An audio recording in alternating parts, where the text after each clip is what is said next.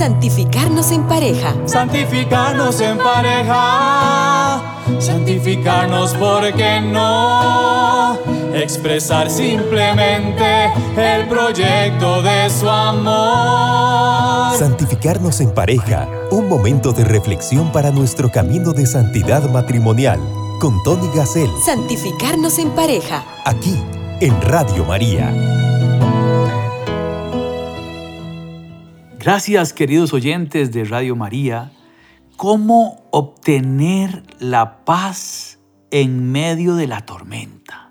Vamos a pedirle al Señor que en este encuentro con Él podamos como matrimonios, escuchando este programa, pedirle a Él que nos alcance la forma de conseguir la paz. La paz en medio de la tormenta, en medio de la situación difícil que estamos viviendo y para eso iniciamos el programa pidiéndole que nos envíe el Espíritu Santo. Ven, ven Espíritu Santo, ven a nuestro matrimonio, ven a nuestro camino de santidad matrimonial, porque ya entendemos claramente que este camino no lo podemos recurrir solos como cónyuges. Una cuerda de tres hilos no se rompe, nos dice la palabra de Dios. Y en ese sentido queremos pedirle al Dios de la vida, al Dios que nos sana, al Dios que es Padre, que es Hijo y que es Espíritu Santo, que venga, que sea esa parte de la cuerda de tres hilos que nos ayudará a que esto no se rompa, que nos ayudará a tener esa paz en medio de la tormenta. Amén. Santificarnos en pareja. Queridos oyentes, el gran problema del sufrimiento. Tenemos primero que entender que el sufrimiento es parte de la vida. Si no es ahora, será después, pero todos participaremos del sufrimiento en diferentes momentos, de diferentes formas, pero lo importante es que en el principio no fue así. Dios creó un paraíso. Y fue en el momento de esa decisión de la primera pareja de desobedecer, donde entra el pecado y la muerte al mundo. Por lo tanto, no es el sufrimiento algo de nuestra naturaleza, es una consecuencia del pecado. De la noche a la mañana participamos de ese dolor.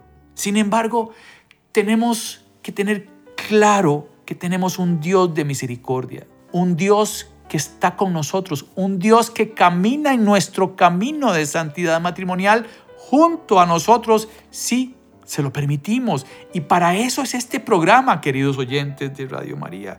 El dolor puede ser físico y en ese sentido tenemos que ponernos una medicina, tenemos que ir al doctor, tenemos que rezar para sanar ese dolor para que Dios dirija a los médicos, para que Dios logre con esa medicina disminuir ese dolor físico de una persona a la que amamos o de nosotros mismos.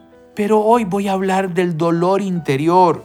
Nos rompemos por dentro, gritamos, gritamos por nuestro cónyuge, por nuestros hijos, por un familiar, por un amigo. O lloramos y sentimos dolor por esas personas que tienen que salir del país y migrar a otro y dejar su país con sus amigos y sus familiares porque no, no tiene otra forma y eso da un dolor grande. Hay dolor cuando recibimos insultos. ¿Cuántas veces insultaron a Jesucristo? Pero lo importante es que el dolor es único e irrepetible.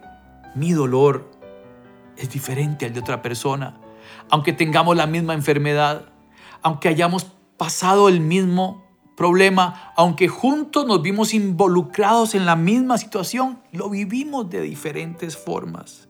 Yo no sufro de la misma manera que mi cónyuge. Y en ese sentido tengo que aprender a tener comunicación afectiva con mi cónyuge, con mis hijos, con mis hijas. Por ejemplo, la muerte de una madre la verán de diferentes formas cada hijo. Todos somos diferentes, somos únicos, repito, e irrepetibles. Y así el dolor es único e irrepetible. Y no es un tema de escritorio. Yo no puedo juzgar al otro que siente el dolor. Muy importante acompañar a esa persona y podemos volver ese sufrimiento y ese dolor, el que es interior de nuestro corazón, en algo positivo o negativo.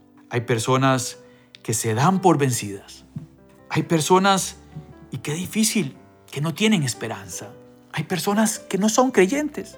Si usted está pasando por esta emisora de radio y, está en un problema, déjeme decirle que Dios está con usted. Hay una imagen que no se me borra de la memoria de una foto en donde salen las huellas de dos personas caminando en la arena y de pronto solo se ve una. Y abajo explica que esas huellas son de una persona que sufre y le reclama al Señor, ¿y por qué me dejaste solo, sola, en ese momento cuando más estaba sufriendo? Y Jesús le responde, es que esas huellas que ves, solo ese par de huellas en ese momento, son las mías, le dice Jesús, ya que te llevaba alzada, alzado en ese momento. Y esto es así. Pero ¿qué pasa? El dolor puede cerrar nuestros ojos. Si no tenemos una rutina de oración, si no tenemos una amistad con el Señor, si no participamos de los sacramentos, si nos aislamos de la sociedad, de la iglesia, si no comparto con mi cónyuge, el dolor lo llevo solo, pesa más y ni siquiera me doy cuenta de que Jesús está conmigo. Es importante prepararnos para el dolor, es importante entender el tema del dolor, es importante tener una correcta imagen de Dios. De esto hablo mucho en estos programas de la imagen de Dios. Recordemos que Dios se va revelando poco a poco al hombre. No se revela de un momento a otro totalmente. Primero elige a un pueblo, al pueblo de Israel. ¿Por qué ese pueblo? Porque quiso. Un pueblo nómada. Un pueblo que terminó en Egipto porque hubo una gran sequía, aquella historia del hijo de Jacob, José, que sus hermanos odiaban y lo querían matar y lo tiraron en un pozo. Después uno de esos hermanos se arrepintió y lo sacaron del pozo y lo vendieron y terminó de esclavo en Egipto y en Egipto fue esclavo de Putifar, que era una de las personas cercanas al faraón. Y como él sabía interpretar los sueños, interpretó el del faraón, que eran siete vacas flacas y siete vacas gordas. Y el pueblo de Egipto logró salir adelante ahorrando en las épocas difíciles y de esta manera sobrevivir.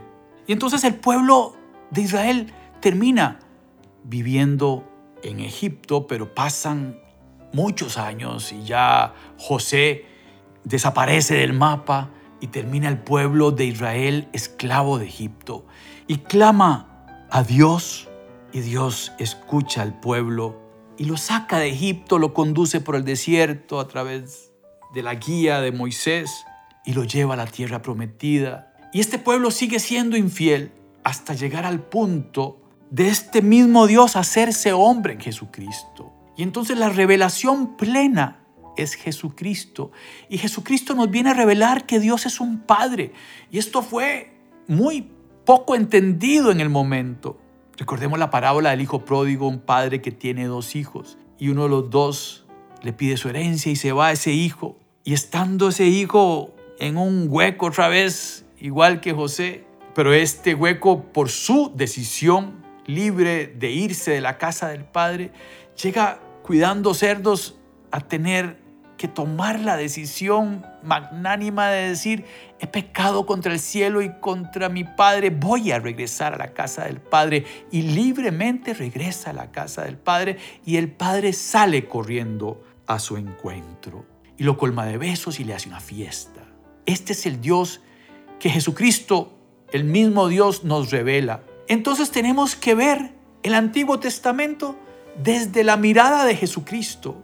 En aquella época no tenían a Jesucristo, no había llegado el Mesías, pero nosotros tenemos esa bendición, podemos leer el Antiguo Testamento desde la mirada de Jesucristo y entonces asegurar la victoria de que Cristo venció en la cruz y que Dios no es castigador. Esa palabra de Dios castigador sale en el Antiguo Testamento. Pero nosotros, repito, miramos toda la palabra de Dios como una historia de amor donde Dios se va revelando poco a poco hasta la revelación máxima que es Jesucristo, donde Él mismo nos dice, Dios es Padre, Dios es amor, Dios es Padre, no, Dios es abuelo. El abuelo hace todo lo que quiere el nieto. Nosotros tenemos un Dios que es Padre, que hace todo lo que es mejor para nosotros y permite la libertad del hombre, que es el tesoro más grande. Porque si Dios es amor, Dios nos da esa libertad, quiere que lo amemos libremente. Por eso al matrimonio fuimos libremente. Nadie nos llevó amarrados. Si llegamos así al matrimonio, el matrimonio es nulo. Entonces, paz en medio de la tormenta. Número uno, tener la certeza de que Dios no castiga, de que Dios es un Padre de amor, de que Dios está conmigo y que en estos momentos que estoy sufriendo me lleva alzado. Entonces, para darme cuenta de esto, tengo que detenerme. La palabra de Dios dice cuando le preguntan los discípulos a Jesucristo, enséñanos a orar. Jesús les dice, cuando quieran orar, entren en su cuarto, cierren la puerta y ahí en lo secreto hablen al Padre de esta forma y nos recala el Padre nuestro. Y en ese sentido, ¿qué significa entrar en el cuarto? Es buscar un momento y un lugar adecuados para meditar. Estamos en medio de la tormenta. El corazón de nosotros está palpitando muy rápido. Tengo ansiedad. Bueno, vamos a calmarnos. Vamos a tomar la mano del Señor Vamos a buscar un lugar que me dé paz, en el jardín de mi casa, en el parque de mi lugar de vivienda. Me siento bajo un árbol y logro controlar mi respiración y tomo la mano del Padre y me siento en los regazos del Padre y me siento en los regazos de una madre, mamá María, y me desahogo. Lloremos. Sí, lloremos en los regazos del Padre, como niños así lloremos en los regazos de nuestra mamá. San Pablo habla de que hay gemidos como de parto. El mundo está en transformación. Nosotros esperamos en la nueva Jerusalén. Nuestra vida eterna es nuestro lugar perfecto. Pero mientras estemos aquí vamos a tener que vivir y aprender a sufrir con esperanza. Y esta es la diferencia.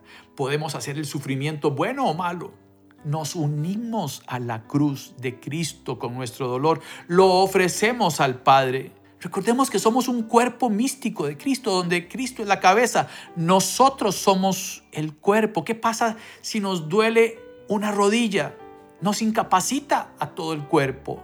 Si algún miembro del cuerpo tiene dolor, tenemos que entre todos ayudarnos para seguir caminando como iglesia. Y es ahí donde entonces unos hermanos ayudan a otros. Les doy un mandamiento nuevo, que se amen los unos a los otros como yo los he amado y como nos ha amado el Señor, dando hasta su última gota de sangre. Por eso hablamos de un nosotros, Padre nuestro. Y si hay alguien que sufre en este momento, todos los que estamos escuchando este programa de radio, rezamos por esa persona siéntase acompañado por todos los oyentes de Radio María en estos momentos. Y eso quiere decir que le estamos pidiendo a Dios que lo abrace, que la abrace en estos momentos. Todo pasará. Y Romanos 8, 28 nos dice, Dios interviene para el bien de los que lo aman. ¿Qué significa eso? Que Dios interviene. Dios de un mal saca un bien mayor que hoy usted, porque está en medio de la tormenta, no entiende. Pero tenemos que tener esa certeza de que la palabra de Dios es válida, es cierta y es poderosa. Dios interviene en todas las cosas para bien de los que lo aman. Quiero compartirles esta canción que habla de sanar. Quiero que se imagine que es Jesucristo el que la está cantando, así la compuse. Empieza diciendo, ábreme la puerta. Quiero entrar a sanar tu corazón. Y mientras escuchan esta canción, hagan Hagan el ejercicio de abrir el corazón, de dejar que el Señor entre a sus vidas, que entre a esos lugares, a esas heridas y que las sane. Repito Romanos Dios interviene en todas las cosas para bien de los que lo aman.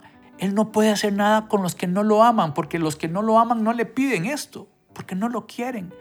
Y, Él quiere sanarlos, pero porque somos libres no puede. Pero le ruego, escuche esta canción y déjese abrazar por el Señor.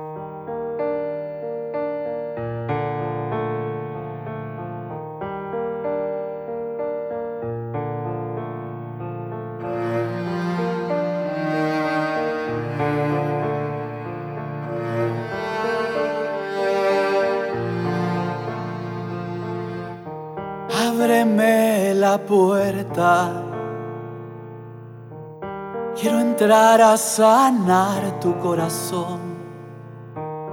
Ábreme la puerta. Entrégame todo tu dolor.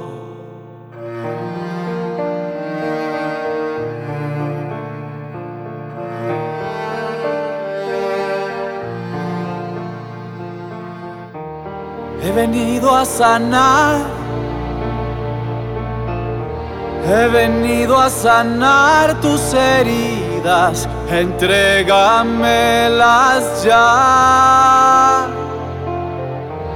He venido a sanar. He venido a sanar tus heridas para clavarlas en mi cruz. He venido a sanar. He venido a sanar. Yo soy la respuesta. Yo soy el camino. Yo soy a quien andas buscando. Yo, tu descanso. Ábreme la puerta. Mi presencia. Ábreme la puerta. Déjame inundarte de mi amor. He venido a sanar. He venido a sanar tus heridas. Entrégamelas ya. He venido a sanar. He venido a sanar tus heridas para clavarlas en mi cruz. He venido a sanar.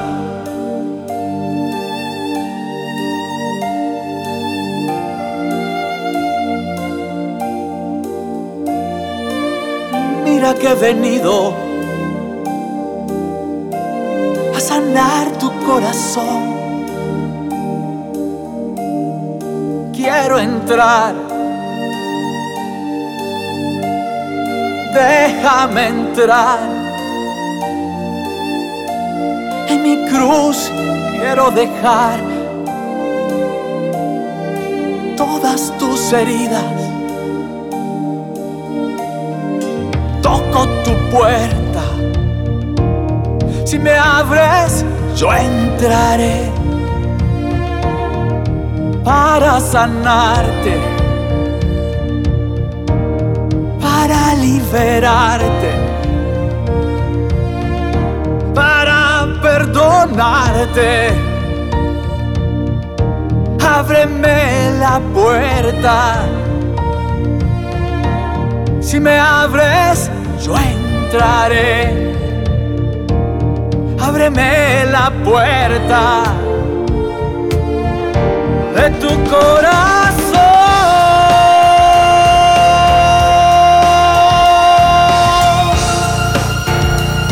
Entrégamelas ya.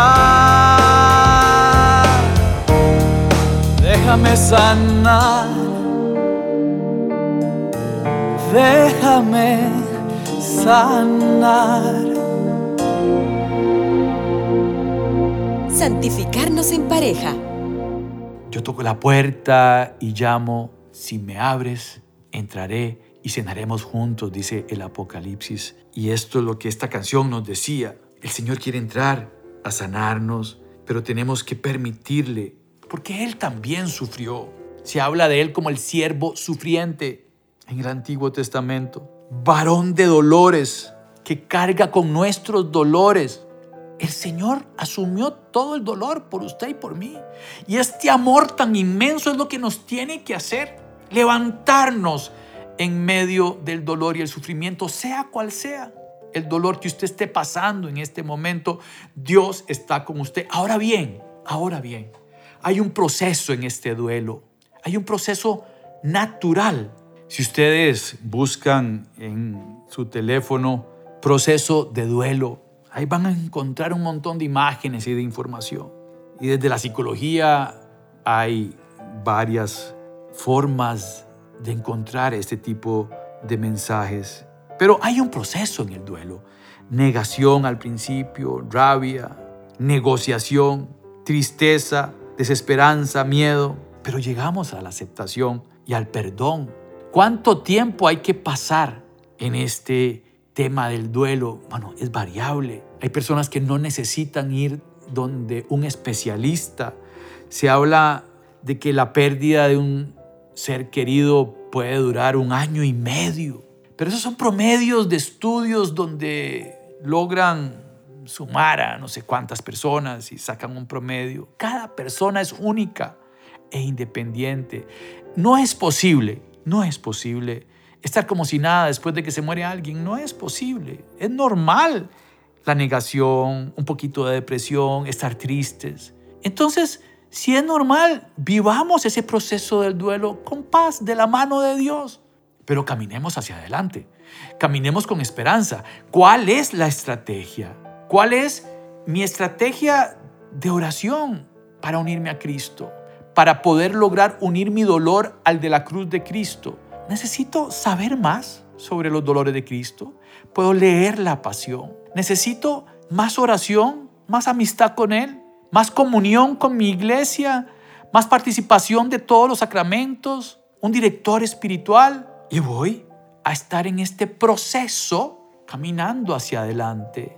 Y después de que logré la aceptación y el perdón de lo que pasó, un duelo, me despidieron del trabajo, me insultaron, todo tiene su proceso de duelo.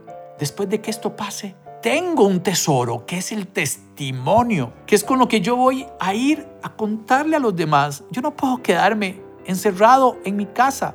Tenemos que salir a contarle a los demás las maravillas que hace el Señor con nosotros. Paz en medio de la tormenta. La paz no llega sola. Tengo que trabajar por conseguirla en un proceso. Tengo que estar consciente de cómo es el proceso. Tengo que unirme a Cristo tengo que pedirle la mano a la Madre de Dios para que esté conmigo en momentos de dolor, de sufrimiento, de angustia. Patris Corde es un documento que el Papa Francisco nos regala para el año de San José. Estamos en el año de San José. Y ahí el Papa Francisco nos habla de las debilidades, de la angustia, de que Dios pasa a través de la debilidad y de la angustia construyendo esa misión que tiene para nosotros. Pensemos en la Sagrada Familia, en la angustia de José buscando un lugar para que su esposa, mamá María, tuviera al bebé, el Mesías, no tenía dónde nacer. ¿Se imaginan esa angustia? Después le dice, huyan a Egipto, van a matar a todos los niños. Si meditamos sobre los dolores de María, María, la llena del Espíritu Santo, la Inmaculada, al pie de la cruz, viendo clavar con clavos a su hijo en una cruz, verlo morir en una cruz. Queridos oyentes de Radio María, Mamá María conoce el sufrimiento. Jesucristo padeció el sufrimiento. Unirnos a ellos. Si Jesús murió por nuestros pecados, si murió por nuestros dolores, nosotros nos unimos a Él también para sanar al mundo. Nuestro dolor es oro, es un capital de gracias, le decimos en Schoenstatt. Es oro, sí, es oro.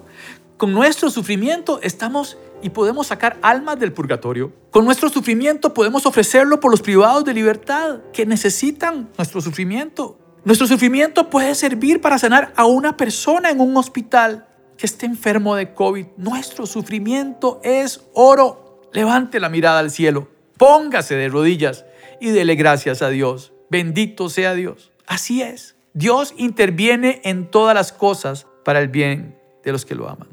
Queridos oyentes, que Dios los bendiga. Nos consagramos a la Mater diciendo, oh Señora mía, oh Madre mía, yo me ofrezco del todo a ti.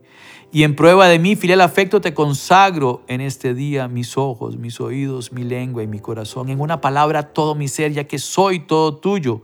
Oh Madre de bondad, guárdame, defiéndeme y utilízame como instrumento y posesión tuya. Amén. Que Dios los bendiga y Gracias, gracias, gracias a todos los que ayudan a Radio María de una u otra forma para que este mensaje llegue al corazón de esa persona desesperada que lo necesita. Santificarnos en pareja. Santificarnos en pareja. Santificarnos porque no. Expresar simplemente el proyecto de su amor. Santificarnos en pareja Caminemos en el precioso sendero de la santidad matrimonial bajo la conducción de Tony Gassel en Radio María. Santificarnos en pareja.